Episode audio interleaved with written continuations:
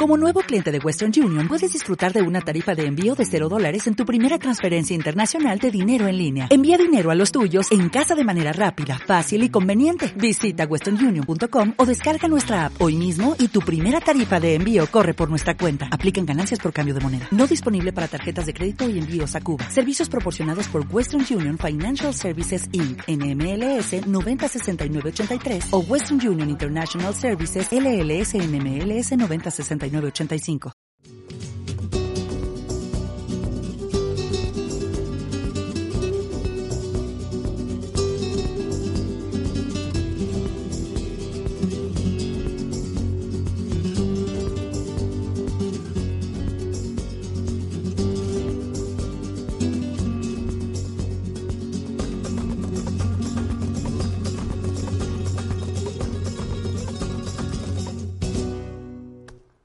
Un saludo en el nombre del Señor.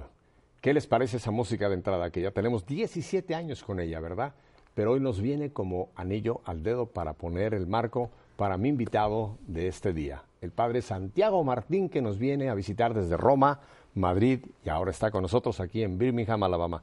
Padre Santiago, muchísimas gracias por estar nuevamente aquí en Nuestra Fe en Vivo. Es un placer, Pepe. Estoy en mi casa y contigo de una forma especial. Gracias por invitarme. ¿Le, gustó la música que hemos...? Me parece fantástico, casi parece de sevillanas. Empezamos ahora mismo aquí a tocar las castañuelas. Usted sabe que hay gente que nos ha pedido que de qué autor es, que si es de eh, algún disco conocido. No, es una entrada de estas que hace 17 años, cuando principió este programa, se consiguió no, no, no hay una pieza concreta, pero siempre ha tenido ese toque español. Muy buen gusto. Así que qué bueno, padre. Qué bueno que lo volvemos uh, nuevamente a tener.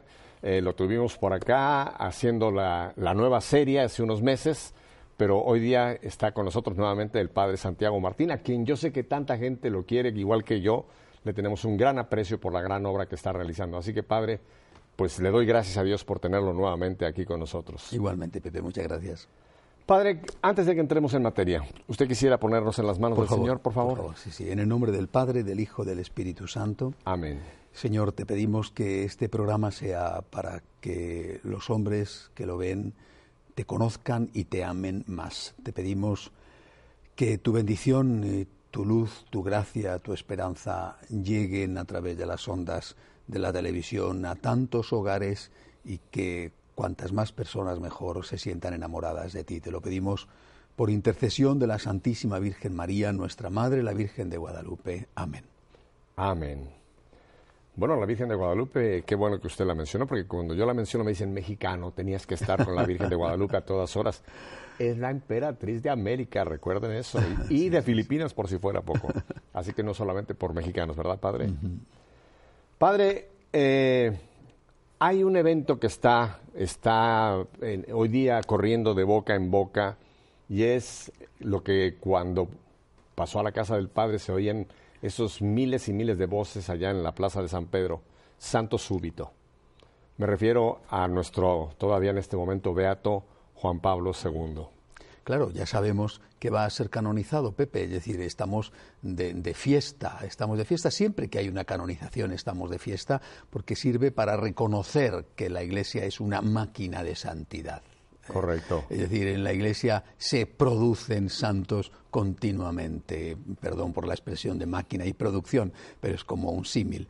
Y, en este caso estamos, estamos exultantes por el hecho de que la Iglesia ya ha reconocido eh, el, el, milagro, el segundo milagro atribuido al Beato, en este caso ya Beato Juan Pablo II, y por lo tanto ya ha decidido que va a ser canonizado. Es una cosa extraordinaria. extraordinaria. Juan Pablo II es el santo que todos hemos conocido. Correcto. Es el santo de nuestra vida. Es el santo que hemos conocido cuando éramos unos niños o unos adolescentes y que nos ha acompañado de una forma, de una forma increíble durante la parte más importante de nuestra existencia. Es eh, el santo casi casi universal eh, para, para la inmensa mayoría de los católicos de hoy. Yo conozco infinidad de gente, padre, que me han dicho, para mí, el santo de mi, de mi adolescencia, de mi infancia, de mi adolescencia, de mi entrar ya en la juventud acumulada, ha sido Juan Pablo II, porque bueno, tuvo un papado bastante prolongado, lo cual abarcó muchísimas, pues prácticamente tres generaciones pudiéramos llamar en este caso. O sea que creo que, yo no creo que hay en este momento, padre, nadie en este mundo, incluso los no cristianos, que no hayan oído o no sepan o hayan tenido alguna vez alguna semblanza de Juan Pablo II. Mm, estoy convencido, es como he dicho, es un santo universal y no solamente para nosotros, sino también para el resto. Eh, eh, yo estaba en Roma cuando el Santo Padre murió y, fui testigo y además me puse deliberadamente en la cola porque quería estar, como dice el Papa Francisco, con olor a oveja, es decir, quería estar allí en medio de la gente. Hice, ya no me acuerdo, la cantidad de horas de cola que hice para poder pasar a rendirle homenaje y a hacer una oración delante de su cuerpo. Y, fui testigo, yo directamente porque estaba allí, otros a través de la televisión, del de, el fervor de las multitudes, las que estábamos allí, pero también en el resto del mundo aquella escena de los presidentes norteamericanos vivos, no solamente de la, eh, que estaba entonces, creo recordar que era Clinton, sino de todos los presidentes norteamericanos, aquella escena allí, de rodillas, era algo, algo increíble, algo maravilloso. Y teniendo en cuenta que todos ellos, ninguno de ellos era católico. Y que todos habían tenido muchos problemas con él, porque incluso Reagan, pues en algunos puntos el Papa había disentido. Eh, con Bush, la, la, cuestión decisiva de la guerra de Irak, el Papa se enfrentó con él. Y con Clinton, no digamos, por todos los temas de familia y de vida, ¿no? como, como si hubiera vivido hoy, se habría enfrentado con Obama por estos mismos temas. Y sin embargo, esta gente tuvo eh, el, buen gusto y la altura de miras, eh, la, caballerosidad de ir allí a ponerse de rodillas y a reconocer la extraordinaria importancia que ha tenido, por supuesto, en la vida de la Iglesia, pero eso a ellos les importaba seguramente menos, en la historia de la humanidad, la labor que hizo este santo gigantesco, este gran hombre, Juan Pablo II. Y gran hombre, padre, en toda la extensión de la palabra, porque yo recuerdo que por esos días se llegó a mencionar lo que ya algunas revistas lo habían con anterioridad proclamado como el hombre del siglo XX.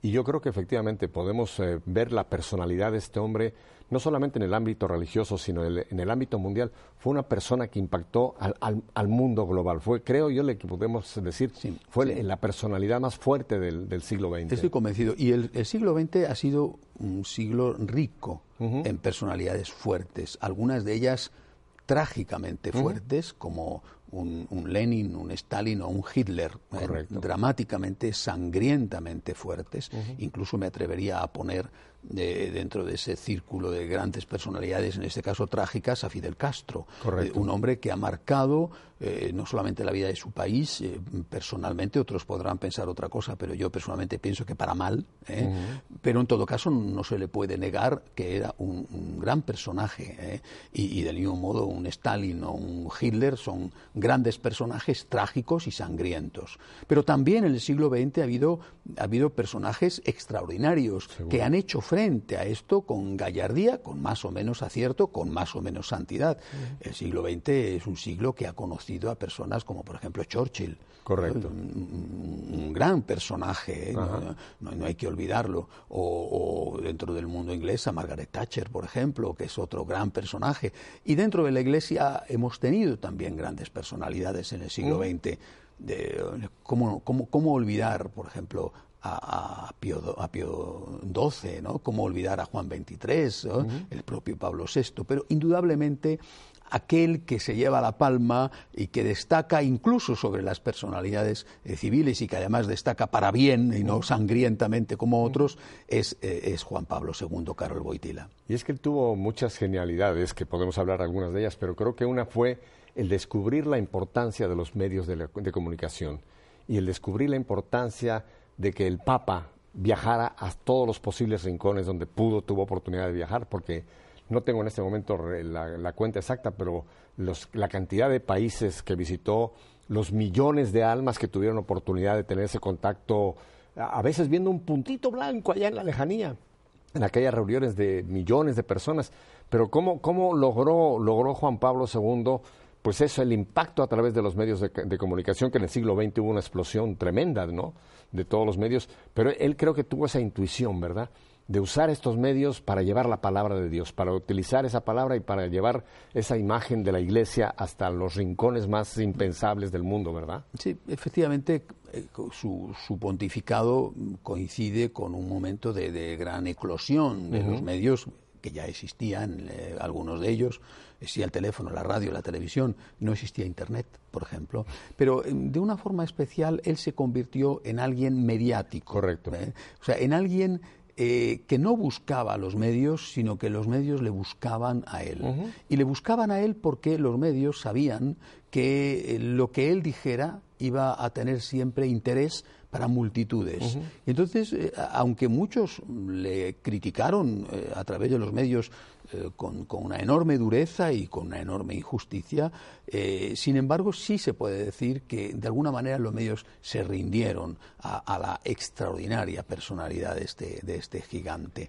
Ahora, yo... Mm, y él supo usar los medios. Supo usarlos con mucha inteligencia sin rendirse a ellos. correcto, pero creo que ese, ese pequeño eh, momento de su vida cuando él como actor eh, entendió lo que era la comunicación. Creo que él fue un tremendo comunicador y teniendo los medios a su disposición, creo que supo realmente, como usted dice, no rendirse a los medios, pero utilizar esos medios para llegar eh, a, lugares que nunca jamás hubiéramos pensado. Cubrió el mundo entero. sí, sí, puso a la iglesia en medio de los hombres, el mensaje en el medio de los hombres. Sí. Yo quisiera, Pepe, contarte una experiencia mía personal. Bueno, he tenido, gracias a Dios, varias, muchas incluso con él. Eh, él me nombró eh, consultor del Pontificio Consejo de la Familia, bueno, muchas cosas. Pero eh, quizá la, primera experiencia mía con él tuvo lugar en el momento de su propia elección. Yo no lo olvidaré, creo que son esos momentos que después recordamos toda la vida, qué estás haciendo en un momento determinado, dónde estabas. Bueno, yo estaba empezando el último curso de teología, quinto de teología, por lo tanto, él fue elegido en el año 78 y yo me ordené, fui ordenado sacerdote en el año 79, por lo tanto todavía no era sacerdote, estaba terminando mis estudios.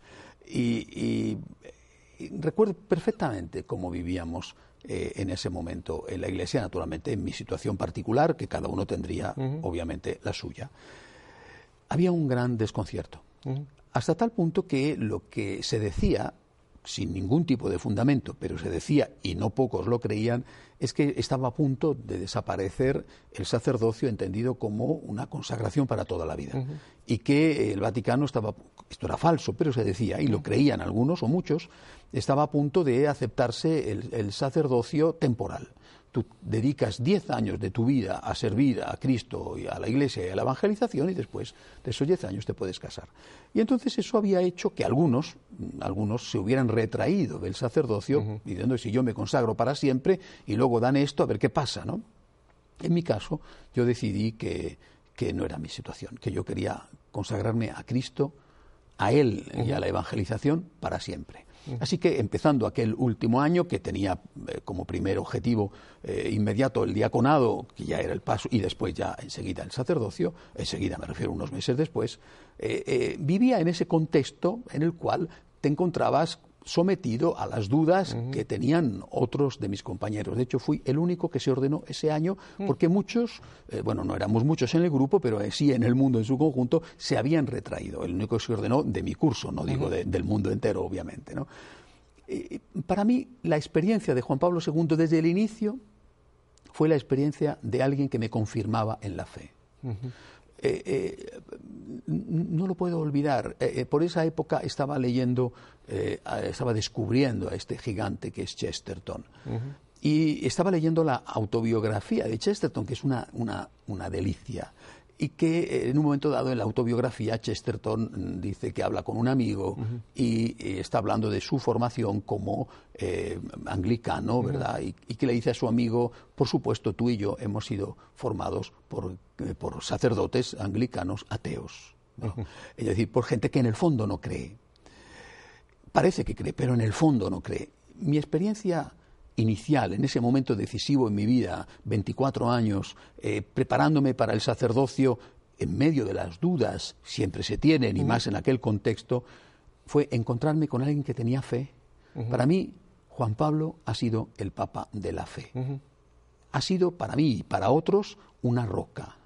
Alguien que se pone delante de ti y te dice las mismas palabras de Cristo, pero que sonaban a nuevo. Y sonaban desde luego a oportunas no tengas miedo. Tú no tengas miedo. Vamos para adelante, no tengas miedo. Aquello a mí y a muchos nos levantó el ánimo, nos llenó de coraje, nos llenó de entusiasmo, de fuerza, de vamos a luchar, no nos vamos a rendir, vamos a luchar. Estamos, estamos rodeados, pero no estamos derrotados. nos, nos, derriban, pero no nos rematan. Y de, vamos a luchar. Eh, eh, para mí fue realmente siempre, desde ese primer instante, un hombre que me confirmaba en la fe y me confirmaba en el entusiasmo de la fe. Hay tantos semblantes de nuestro beato todavía, Juan Pablo II, que serían eh, memorables tocar alguno. Pero padre, uno, uno que me gustaría que comentáramos brevemente, porque sigue teniendo efecto, fue ese, esa intuición que él tuvo de llegarle a la juventud. Ese iniciar esa primera jornada mundial en Roma y después intuir que estas jornadas tendrían que llevarse periódicamente. Padre, yo he conocido miles, se lo puedo decir, miles de, de jóvenes, chicos, chicas, que fueron, fueron tocados, fueron reactivados quizá en su fe o fueron entusiasmados en la fe, gracias a, ese acercamiento que tuvo Juan Pablo y esa intuición de reunirlos en diversos países, Filipinas, etcétera. Y creo que eso fue una, una, aportación tremenda, aparte de otras muchas, ¿no? No me requiere, quiero decir que sea la más importante, pero creo que esa ha tenido una trascendencia que es el día de hoy que vemos cómo lo siguió nuestro querido Papa emérito, el Papa Benedicto, y ahora eh, Francisco acaba de estar en, Brasil, etcétera. Cómo esas jornadas han marcado en la Iglesia, era algo que no nunca habíamos tenido, pero Juan Pablo tuvo esa intuición de llegarle y cómo la juventud le respondía a Juan Pablo. Eso era algo maravilloso, sobre todo ya en sus últimos años, ya en su vejez, con todas sus enfermedades.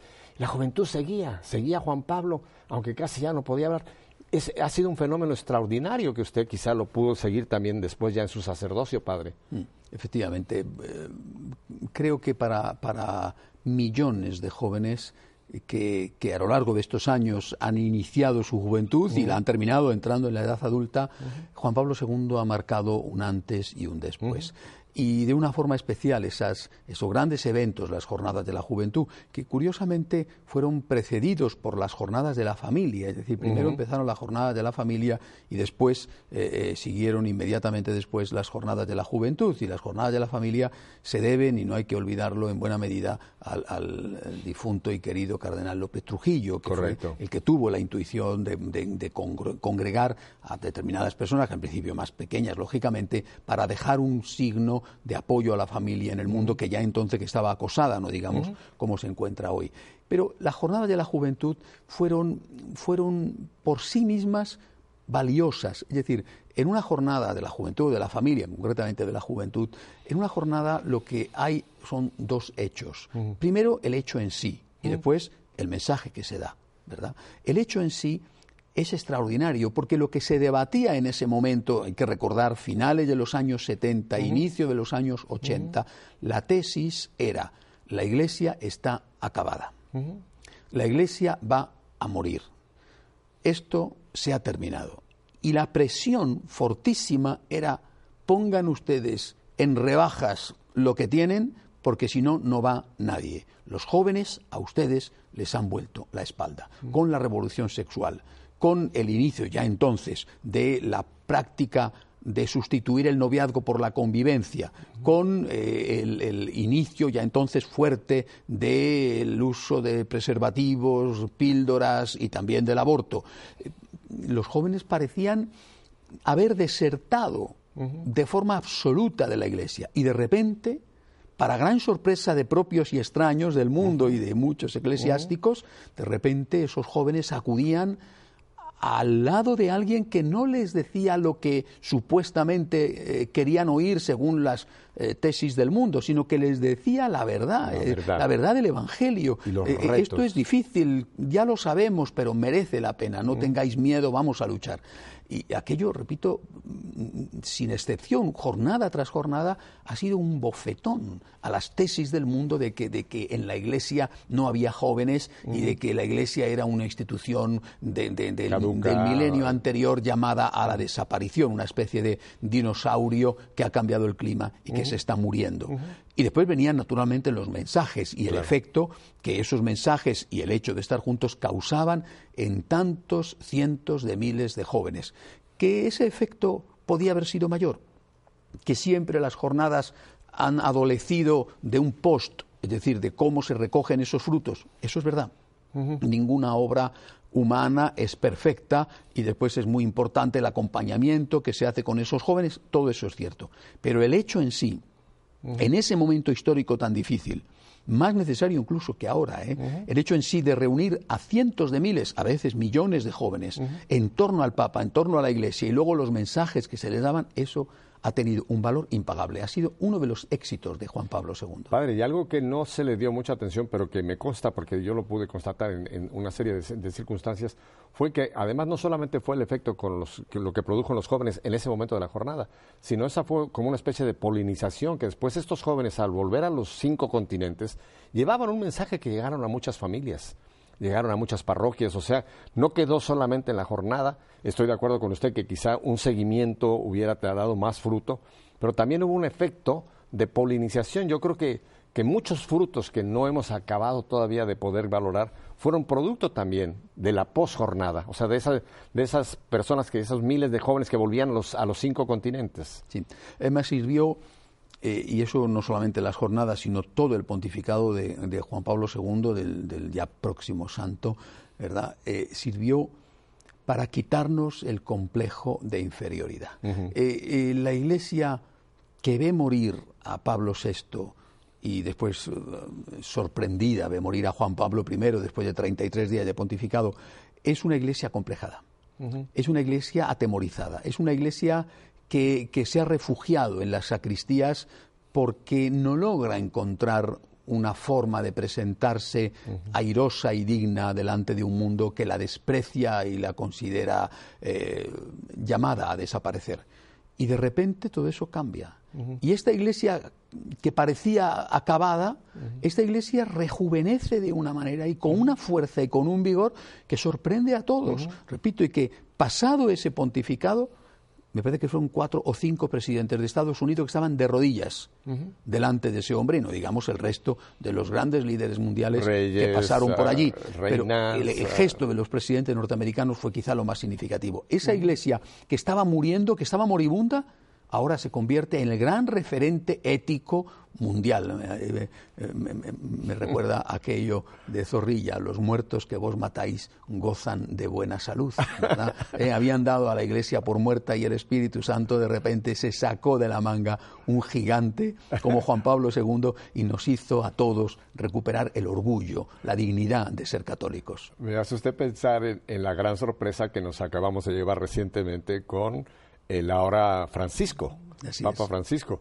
Yo recuerdo, recuerdo porque nosotros estábamos cuando fue aquel, aquel, aquel famoso momento en que se anuncia Carol Boctiva, que nadie, nadie podía imaginar, todo el mundo empezamos a pensar que era un africano, porque ese nombre no, lo, no era un nombre, aunque él había sido ya muy conocido en el Vaticano II, etcétera, pero la tremenda sorpresa que todo el mundo nos llevamos, un papa polaco. El, el mundo entero y sobre todo los, creo que los católicos les dijimos, ¿y, y ahora un papa polaco? ¿Cómo se le ocurre al Espíritu Santo? Pero qué genialidad del Espíritu Santo darnos en aquellos años a Carol Boctía, como ahora la tremenda sorpresa que nos hemos llevado también, no sé si usted se la llevó, padre. También, también. Pero nosotros aquí, aquí en estos estudios de WTN, se lo puedo confesar, teníamos otra serie de candidatos que cuando anuncian al cardenal, hasta entonces, cardenal Bergoglio como el nuevo papa y sale con Francisco, tremenda sorpresa. ¿Cómo el Espíritu Santo tiene el hombre exacto para el momento exacto, que va contra todos los posibles ah, pronósticos y cábalas, ¿verdad? ¿Cómo se saca usted, se saca de la manga al hombre para ese momento? A veces aciertan ¿eh? los pronósticos, ¿eh? a veces aciertan. Eh, Pío XII fue un pronóstico acertado y Pablo VI también. Es decir, que no siempre, no siempre el que entra papa sale cardenal, pero muchas veces es así, el que entra papa sale cardenal. en el caso de, de Carol Boitila, eh, claro, el problema que había en ese momento era era de tipo eclesiástico, eclesial, era eso, como acabo de decir, ese complejo de inferioridad, ese desconcierto en que estábamos, el, elevadísimo número, por ejemplo, de secularizaciones de sacerdotes, de monjas, eh, aquella frase terrible eh, que Pablo VI había llegado a pronunciar, el humo del infierno ha entrado dentro de la iglesia. Es decir, el, desconcierto, la sensación de, fin de temporada que, estábamos viviendo, eh, bueno, eso a nivel intraeclesial, pero lógicamente a nivel extraeclesial el, problema era el comunismo, eh, que, era un gravísimo problema. No solamente comunismo que padecían eh, esos países y esas personas que sufrían una auténtica, terrible dictadura, sino el comunismo como influjo cultural en el resto del mundo. Correcto. ¿eh? Eh, es decir, la cultura se polarizó en torno al comunismo para ir en contra o para ir a favor, pero se polarizó, el comunismo polarizó la cultura y polarizó la economía y, marcó, por ejemplo, la creación de la socialdemocracia como un intento de demostrar que se podía vivir en los países verdaderamente demócratas con un concepto, digamos, casi comunista socialista o, comunista light de sociedad, es decir, que se podía tener un Estado fuerte, ¿eh? que es la socialdemocracia, eh, a base de, tener grandes impuestos y que el Estado redistribuye, etcétera. Bueno, después se ha visto que ese Estado fuerte eh, implica también unos inconvenientes enormes y que el papá Estado es costosísimo y muchas veces ineficaz, y es, es la digestión que estamos haciendo ahora. Pero toda esa digestión que estamos haciendo ahora a nivel económico y a nivel cultural, después de haber caído el comunismo en el 89, todo eso es posible y estamos y aún tardaremos en hacer la digestión porque un hombre como Juan Pablo II y otros y otros como por ejemplo eh, Margaret Thatcher, ¿no? Correcto. Eh, bueno, eh, se empeñaron en, decir no estamos condenados al comunismo, es decir, el hombre puede ser libre, el hombre no es un elemento de un sistema despreciable y lo que importa es el sistema y el partido. Todo eso el Papa fue capaz de plasmarlo y de aunar voluntades, eh, no, solamente, por supuesto, las de la Iglesia Católica, para acabar con el comunismo. Y, estas dos grandes cosas eh, se las debemos a él, eh, de, alguna manera devolver la dignidad a los católicos de ser católicos y de no avergonzarnos de serlo y devolverle la libertad a un mundo que estaba en, riesgo de perderla.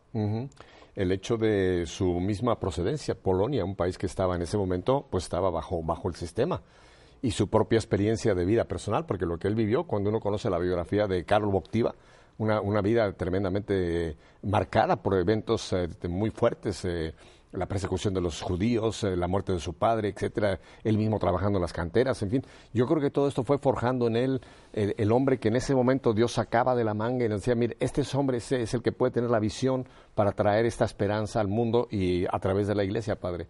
E, es extraordinaria esa personalidad de, de Carol Boctiva. Porque lo recordamos mucho, hay mucha gente que lo recuerda ya en sus últimos días y lo ven todavía como el viejito, que ya nos producía pues una enorme compasión verlo mantenerse hasta el último momento. Pero si uno va retrocediendo y uno incluso lee que ojalá ahora que venga esta canonización muchos vuelvan a retomar la biografía porque es una vida extraordinaria la de Carol Boctilda. ¿Cómo uno puede ver ese hilo conductor, verdad? Desde su más tierna infancia hasta su último momento expirando allá, dándole su último saludo a los jóvenes allá en su habitación en el Vaticano. Una vida extraordinaria, extraordinaria. Padre, tenemos que ir a unos breves mensajes, pero vamos a ir un poco más hablando de este hombre que estamos a punto de verlo ya, ya está como beato, pero ahora lo vamos a ver llegar como santo a los altares. Así que ni me toque ese dial, no se le ocurra, cuidado, ni al refrigerador Padre Santiago y yo volvemos con ustedes enseguida.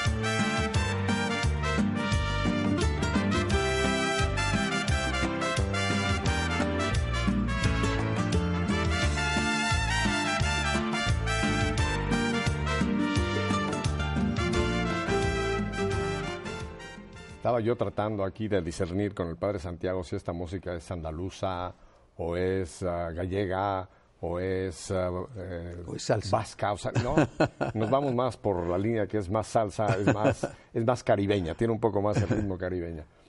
Padre, estamos hablando de un evento extraordinario, la llegada a los altares de nuestro queridísimo, hasta todavía en estos días, Beato Juan Pablo II. Yo tengo una pregunta que estoy seguro que mucha gente durante este transcurso de este programa ya se ha hecho. ¿Por qué tan rápido?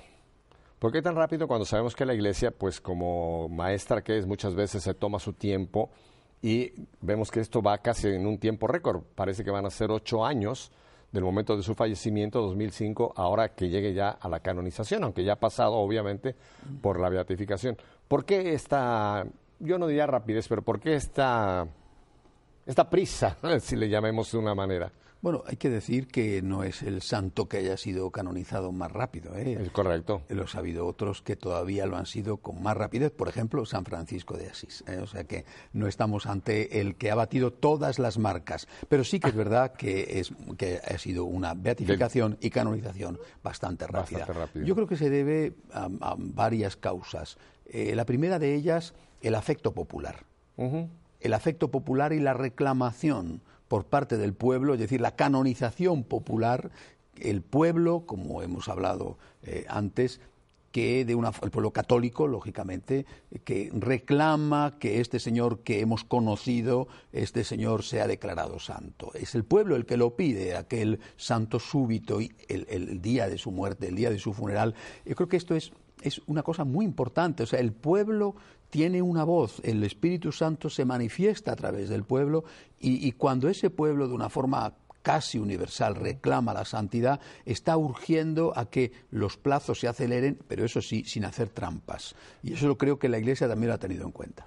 Padre, muy, muy, interesante este punto, porque este proceso que hoy día vivimos, que conocemos, el proceso que actualmente tiene la Iglesia para llevar a un hombre o una mujer a los altares, no es, no es el de toda la historia de la Iglesia tengo entendido que por muchísimos siglos era precisamente por la voz popular que la Iglesia reconocía la santidad de un hombre o una mujer. O sea que no tenemos esta, esta metodología o proceso desde, digamos, de los primeros siglos de la Iglesia, sino es más o menos reciente. ¿Estoy correcto? Es, Entonces, esto responde en cierta manera al claro. método... De, al método antiguo. Al método popular. Exacto, al método antiguo. Es el pueblo está convencido de la santidad de esa persona, el pueblo reclama su santidad y de hecho empieza a venerarlo, aunque no sea oficial, y la Iglesia después reconoce.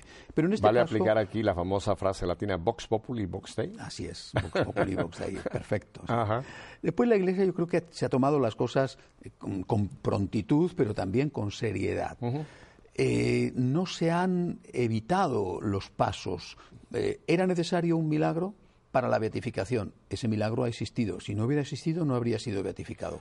¿Era aquí, necesario un milagro? Un le voy a pedir un favor, porque seguro hay mucha gente que no conoce el proceso. ¿Por qué no nos narra usted genéricamente cuál es el proceso para llevar a un hombre o una mujer a la, a la, santidad? Porque es muy interesante estos pasos que se van siguiendo, que los estamos viviendo en Juan Pablo II. Primero, la persona cuando fallece tiene que fallecer en lo que se llama olor de santidad. ¿eh? Es decir, tiene que fallecer y los que le han conocido más o menos eh, su entorno. sí difusamente es decir en el caso de Juan Pablo II le ha conocido muchísima gente en el caso de otros santos le han conocido pues quizá la familia religiosa que él ha fundado unos amigos su parroquia su diócesis su país bueno.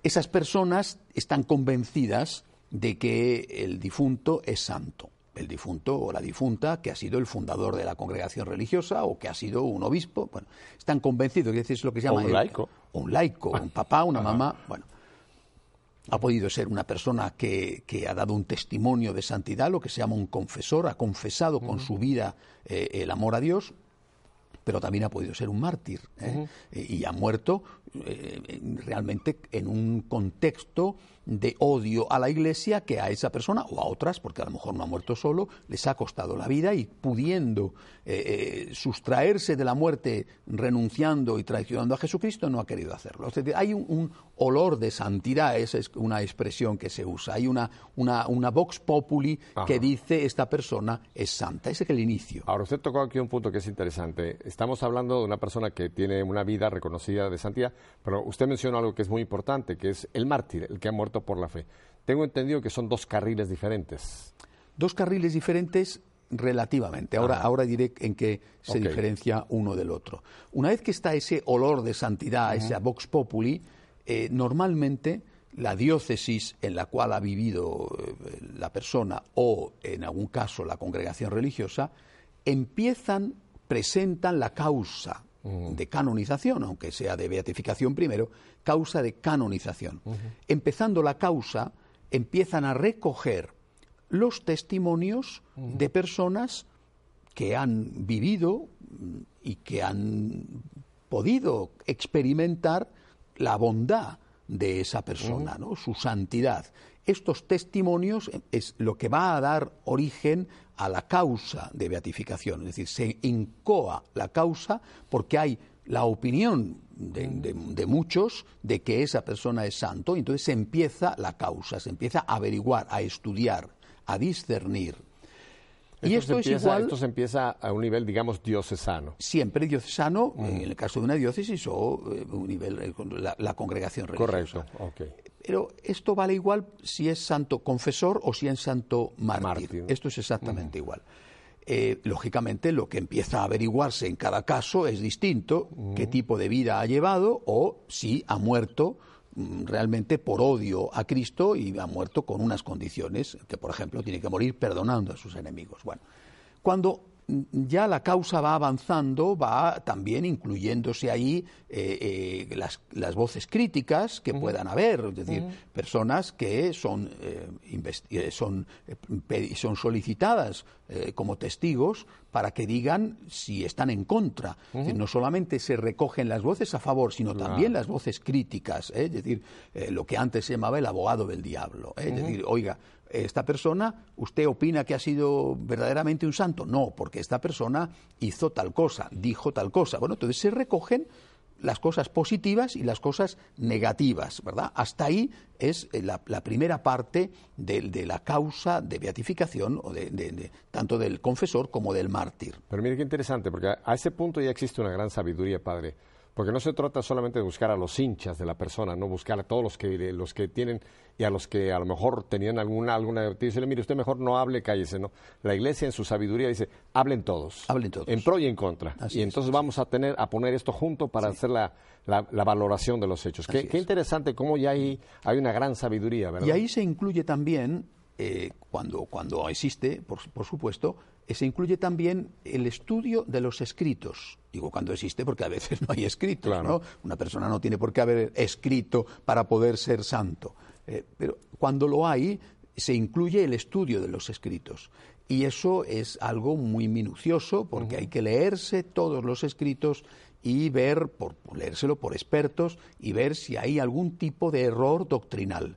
Y esto es lo que ha hecho que determinados hombres incluso que pueden haber sido martirizados, han visto cómo su causa se quedaba parada o, avanzaba más lentamente, primero porque han escrito mucho o quizá porque hay dudas sobre la... Em, ortodoxia. La, ortodoxia o, la oportunidad o el matiz de cosas que dijeron. Bueno, cuando esto se ha terminado, si, si eh, se, presenta se presenta a la Iglesia, digamos, la diócesis da por concluido el, periodo inicial de recogida de testimonios y de análisis de los escritos eh, y, lo presenta esto a, la Santa Sede, o no lo presenta. Es decir, la diócesis hace el estudio y dice, mire usted, no hay caso. No hay caso. No hay caso porque los testimonios negativos son tan grandes que es evidente que este señor no es santo. Punto. Hemos terminado. Pero no lo, no lo envían al infierno. O sea, la, Iglesia nunca envía No, pero me refiero, el, decir que no sigue la causa no quiere decir este está mal. No quiere decir no tiene los méritos para continuar su proceso hacia los altares. Pero puede ser una persona que vivió una vida muy buena. Claro, y, y, seguramente está en el cielo. Claro, eh, estará posiblemente dentro del, gran club de los santos anónimos que celebramos el día 1 de noviembre, Día de Todos los Santos. Que son muchísimos más que los que tenemos oficialmente en el. Prácticamente todos, ¿verdad? O sea que, bueno, pero, pero no se le va a proponer como un modelo, es lo que quiere decir el hecho de la canonización, ¿verdad? No se va a confirmar su presencia en el cielo con un acto de fe, que es lo que implica la canonización. Cuando la Santa Sede acoge esta causa diocesana, hace su estudio. Después de este estudio, se declara a esa persona venerable. ¿eh? Se dice que esa persona si, si, si, la Santa Sede lo considera oportuno, por supuesto, ¿eh? considera que esa persona es un siervo de Dios, y así se le considera venerable, siervo de Dios. Es decir, es una persona de virtudes heroicas. ¿eh? Todavía no se le ha beatificado. ¿eh? Ahora veremos el paso siguiente que hay que, que hay que dar. Pero de momento se dice es un siervo de Dios, es una persona venerable, es una persona que ha vivido con unas virtudes extraordinarias su vida cristiana en su vocación laical, sacerdotal, episcopal, monja de clausura, fundador, eh, sirviendo y fregando los platos en el convento, lo que sea, ¿no? Siervo de Dios. Un, punto muy interesante, padre.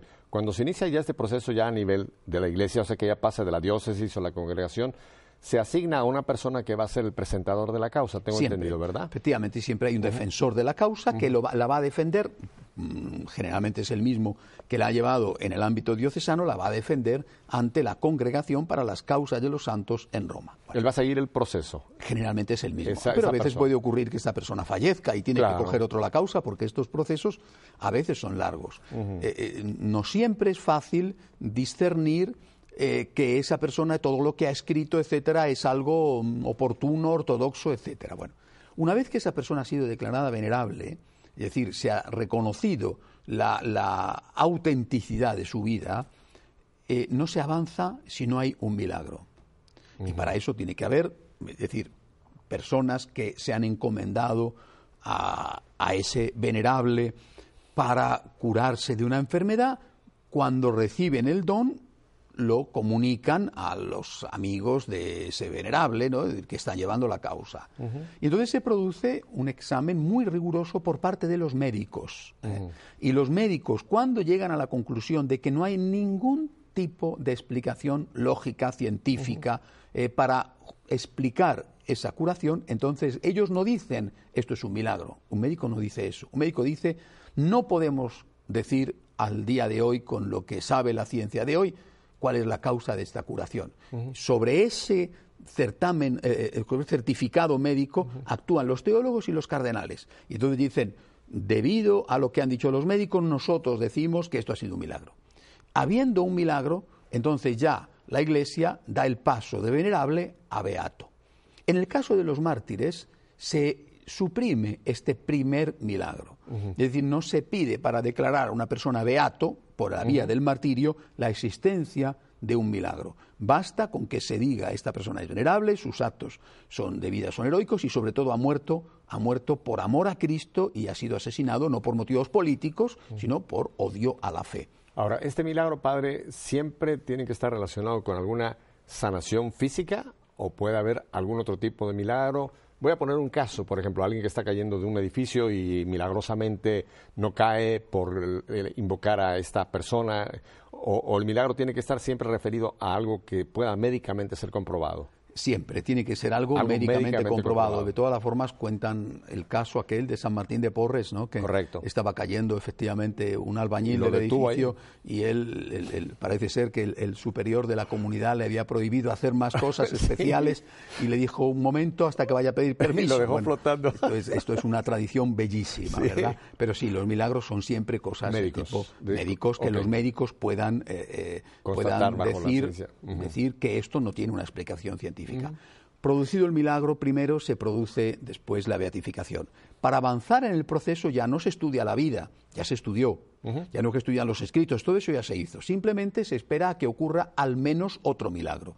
Habiendo el segundo milagro, de nuevo los médicos dicen que no hay explicación, de nuevo la comisión de teólogos y de cardenales dice que eso es un milagro y, y entonces ya se provoca, se proclama la santidad, es decir, se canoniza a esa persona.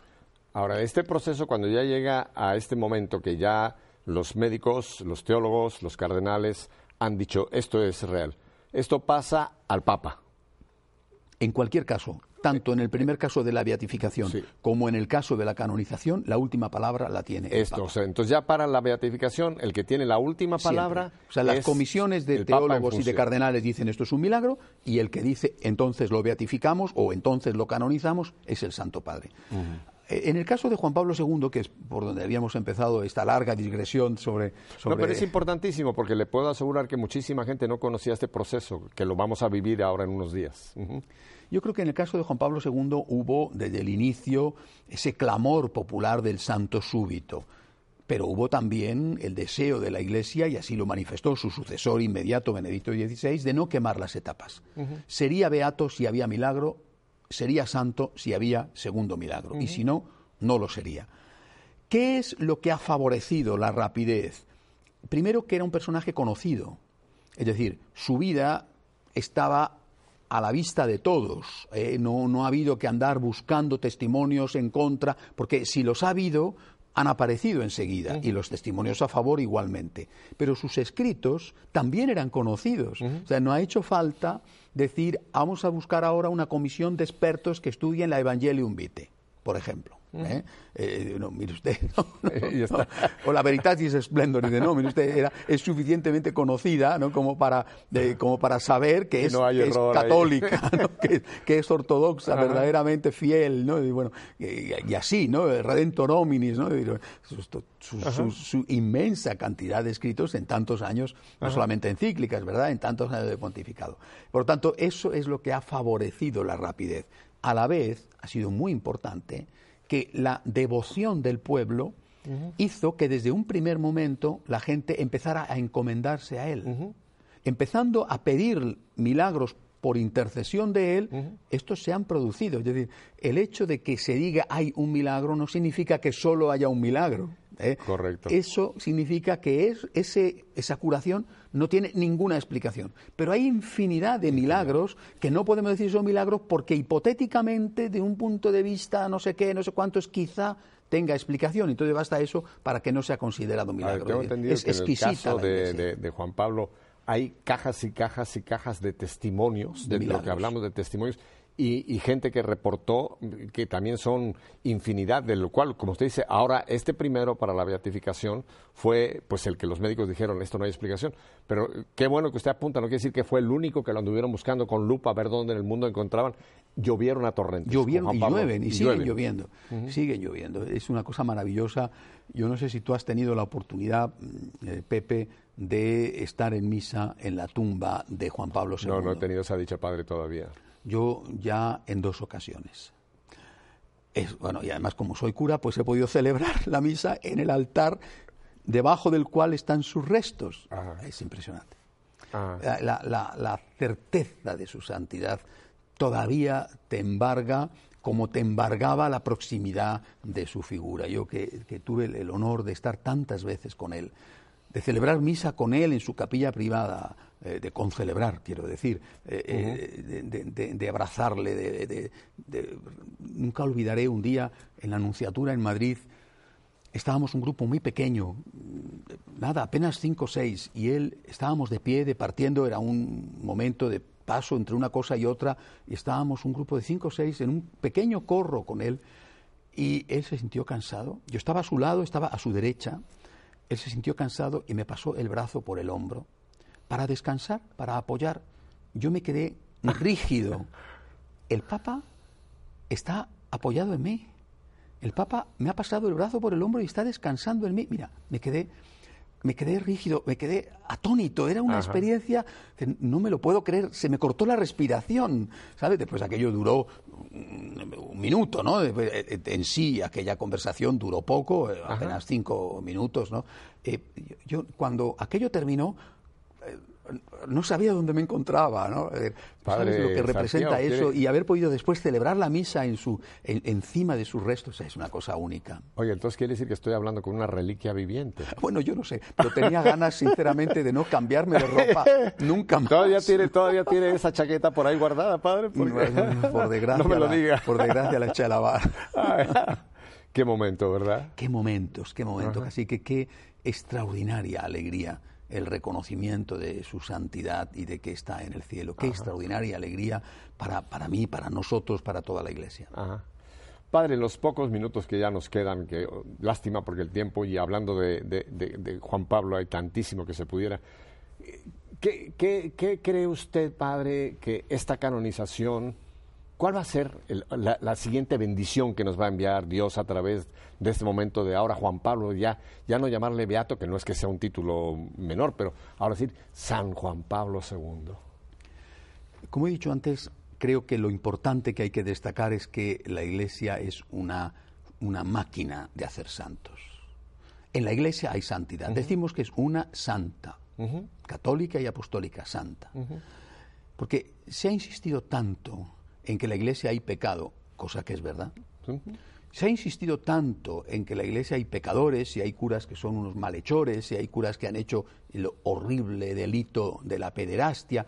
Se ha insistido tanto que hemos olvidado que lo que abunda en la iglesia es la santidad. Y yo creo que esto nos va a ayudar muchísimo a volver a recordar esto. Es decir, en la iglesia hay santos y no solamente en la iglesia de base, como se dice. Eh, oiga, también en su jerarquía. ¿eh? Eh, hemos vivido en el siglo XX unos papas, que era a cuál mejor. ¿A cuál mejor? Creo que era San Pío X. Yo digo, oiga, eh, eh, incluso personas controvertidas eh, que han sufrido, como, como Pablo VI, yo estoy convencido de su santidad. Por lo tanto, creo que, que, esto va a servir para que nos demos cuenta de que ser católico es estar en un camino de santificación. Permítame decir algo, padre, que a mí, a mí en lo personal, de nuestro Papa Emérito Benedicto, a mí creo que uno de los actos que más, más me ha impresionado de él ha sido ese valor, esa humildad del decir, estoy cansado, estoy cansado y aunque hay una tradición que van a, decir y se dijo que era una locura, pero qué, qué, qué, qué ejemplo nos dio eh, Papa Benedicto, Papa Emérito, ¿verdad? Con esa humildad y ese valor y ese, pues yo no sé, amor a la iglesia, decir, necesito a alguien que tome el timón de la iglesia este es otro, otro para mí fue un, un momento fantástico en la vida de la Iglesia. Claro, en todo caso, mm, fíjate que hablamos, y desde el principio lo hemos dicho, de que el Espíritu Santo saca a la persona adecuada para el momento adecuado, ¿verdad? Eh, lo que hizo Benedicto ha sido un testimonio, pero Juan Pablo hizo justo lo contrario, aguantó hasta el final y también fue un testimonio. Eh, no podemos decir Juan Pablo se equivocó porque Benedicto ha dimitido, pero tampoco podemos decir Benedicto se equivocó porque Juan Pablo no dimitió.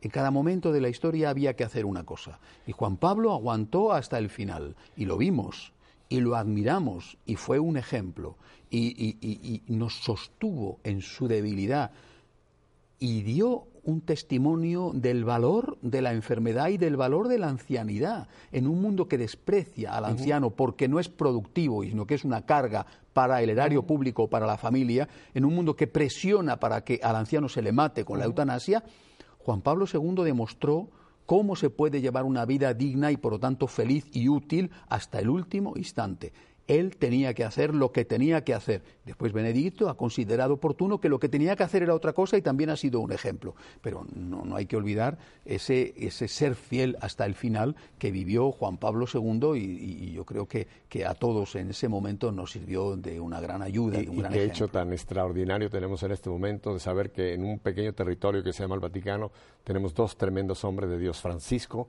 y Benedicto orando. A mí, a mí, el pensar que están tan cerca los dos, cada uno cumpliendo una misión, una misión ya completamente diferente, Francisco con el timón, Benedicto con esa intercesión que está teniendo, qué riqueza tenemos en la Iglesia, Padre. E, es increíble cómo Dios ha, bendecido a la humanidad a través de la Iglesia Católica, ¿verdad? Así es, así es. Una máquina de santos. Padre, voy a poner su dirección porque estoy seguro que va a haber muchísima gente, como ya lo hicimos en el programa anterior, que van a querer comunicar con usted. Así que ahí va, usted me rectifica si digo algo que no está correcto. La página es www, ah, para España www, o www.magnificat.tv. Padre, recomiendo esta página. Es extraordinario lo que usted cada semana nos está entregando a través de Magnificat TV. O si quieren, entonces Santiago, el nombre del Padre, arroba y luego FR María, frmaria.org. Todo esto póngalo en minúsculas, porque ya si metemos una mayúscula la cosa no funciona bien. Si quiere ir al Facebook, la famosa em, página Facebook, magnificat.tv, TV. O si quiere ir al pajarito, el Twitter, es muy fácil. Aquí es SMFM5. ¿He dado bien las direcciones? Perfectamente, Bueno, los tienen en pantalla, así que usted los está copiando. Está para las gentes que nos oyen en radio, pues ya las tienen allá. Padre Santiago, ya nos vamos. ¿Cuál sería, en un minuto, su último pensamiento respecto a este momento histórico que estamos por vivir? Juan Pablo II ha sido para mí el Papa de la Fe, Benedicto el Papa de la Esperanza, Francisco el Papa de la Caridad. Con la canonización de, Juan Pablo II se ve reafianzada, absolutamente reforzada nuestra fe. Es posible tener fe hoy es digno tener fe hoy y no tenemos que avergonzarnos de ella. Creo que este es el mensaje. Aquel no tengáis miedos de que es de Jesucristo, pero que fue dicho casi como si fuera la primera vez por Juan Pablo II, sigue resonando en nuestros oídos. No tenemos miedo de ser católicos, estamos orgullosos de ser católicos. Es una iglesia auténticamente santa. Me encanta esa trilogía que usted acaba de presentar, Fe, Juan Pablo, Esperanza, Benedicto y Caridad, Francisco. Padre, ¿nos quiere usted eh, cerrar este programa con la bendición? Por supuesto, y, quiero pedir a Dios, sobre todo, para todas las personas que sufren una bendición especial. Eh, y seguramente a usted, querido amigo, que me está viendo y que en su cuerpo, en su alma, en su familia está sufriendo, que quizá no tiene trabajo, que vive una situación de violencia, que a lo mejor se siente solo, que, que no entiende el por qué Dios permite ciertas cosas, yo le digo con el Papa Juan Pablo, con el Papa Francisco, le digo, no tenga miedo, Dios existe y Dios le ama. Para usted, para todos, para toda su familia, yo le doy la bendición en el nombre del Padre y del Hijo y del Espíritu Santo. Amén. Y nos encomendamos a la Santísima Virgen, la Madre de Guadalupe. Amén. Que Dios los bendiga, Padre, y a usted, eh, no le digo adiós, sino hasta, la próxima. Gracias. Hasta pronto, Padre. Que Dios te bendiga a ti también.